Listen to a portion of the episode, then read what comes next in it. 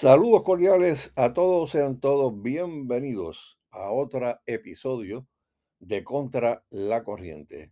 Y como hemos hecho en los últimos días, hemos estado publicando una serie que la titulamos Consejos de un veterano, en este caso de un veterano activista, ¿verdad? Y en el día de hoy, pues vamos a, la parte número 3.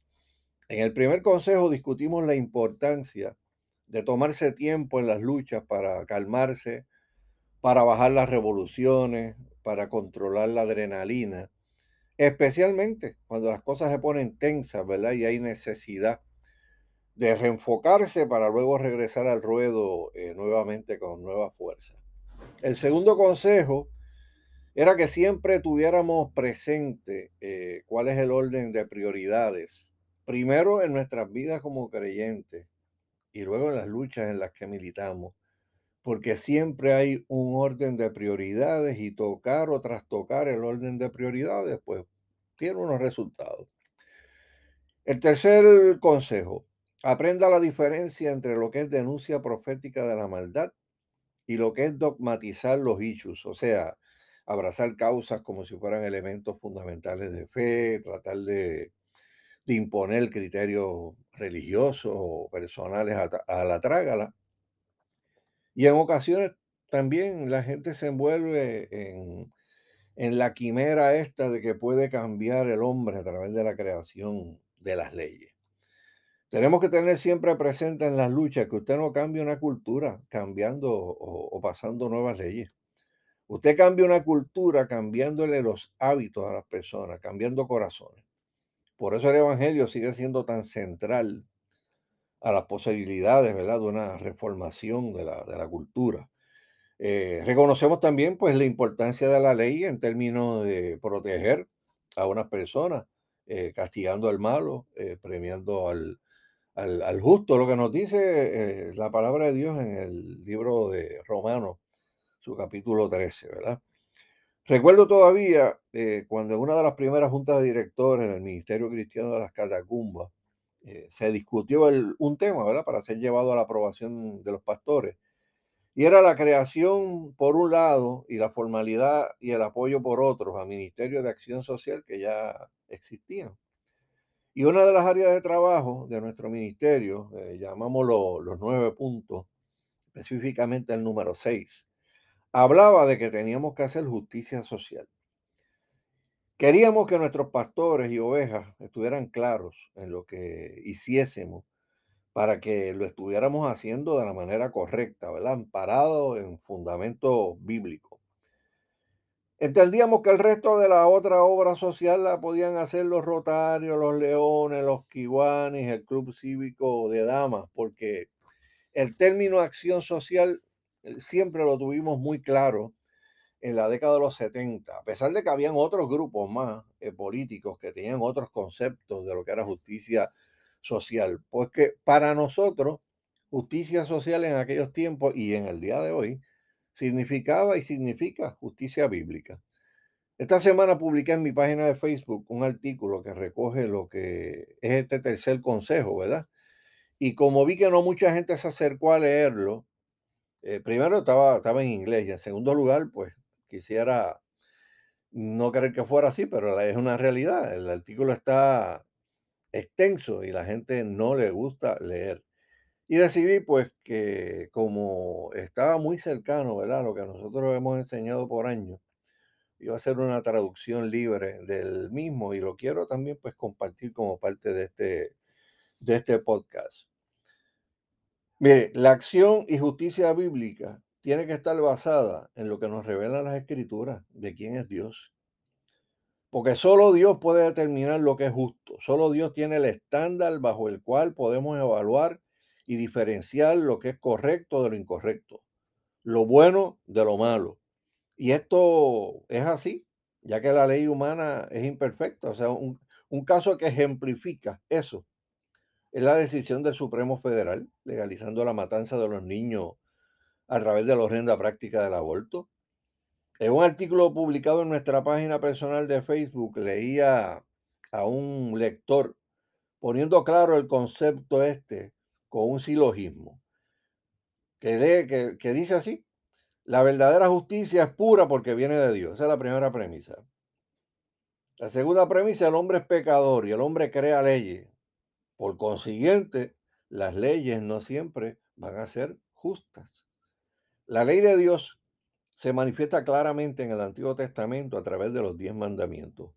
Eso lo vemos en el libro de Éxodo, capítulo 20. Usted se lee del verso 1 al 17 y usted ve claramente cómo eh, se expresa la ley de Dios. Ese carácter perfecto de Dios en el Antiguo Testamento se resume muy bien en el Nuevo Testamento con la ley real, ¿verdad? De la que habla Jesucristo y Santiago cuando aparecen estos versos en Mateo capítulo 22 del 37 al 39 y lo que dice Santiago en el capítulo 2, verso 8, lo pueden buscar y leerlo. Justicia social hoy es otra cosa. Y si usted no es uno de, de esos al que le enseñaron que en el debate de ideas había que pedir la definición de los términos, pues fácilmente podemos utilizar términos que significan muchas cosas a muchas personas. La meta principal de muchos de los nuevos luchadores por la justicia social no es otra que la deconstrucción radical de la sociedad. Eh, lo que quieren, obviamente, grupos modernos es a través de la acción política desmantelar, deconstruir, reordenar la sociedad y las estructuras de la sociedad de acuerdo a su narrativa de reescribir la historia, de convertir las víctimas en, en opresores, etcétera, etcétera. William Wolf en su escrito Justicia Social versus Justicia Bíblica, una diferencia incompatible, nos habla de las tres diferencias fundamentales entre ambas. Número uno, la justicia bíblica refleja el carácter de Dios, mientras que la justicia social del hombre refleja la, filosofía de un hombre caído. Dios es un Dios de justicia.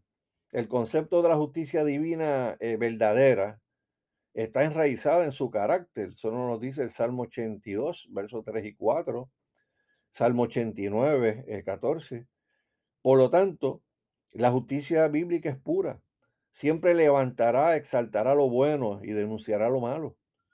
Sin embargo, la justicia social moderna eh, es todo lo contrario. Lejos de fluir de la santidad infinita de Dios, es solo el producto filosófico de un hombre caído.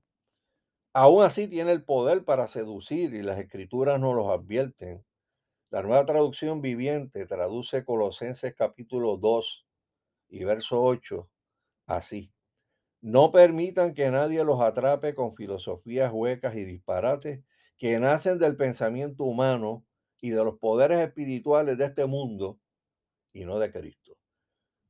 Este pensamiento humano y esos poderes espirituales de este mundo son los que han producido el debilitamiento de la familia nuclear, son los que han producido las políticas económicas socialistas, los que han catapultado las causas LGBTQ y, y, los que están avanzando el totalitarismo del, del movimiento transgénero.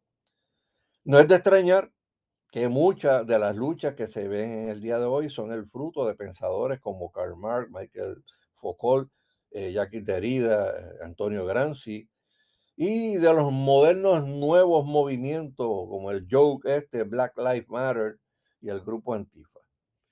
Número dos, la justicia bíblica es objetiva. La justicia social moderna es subjetiva.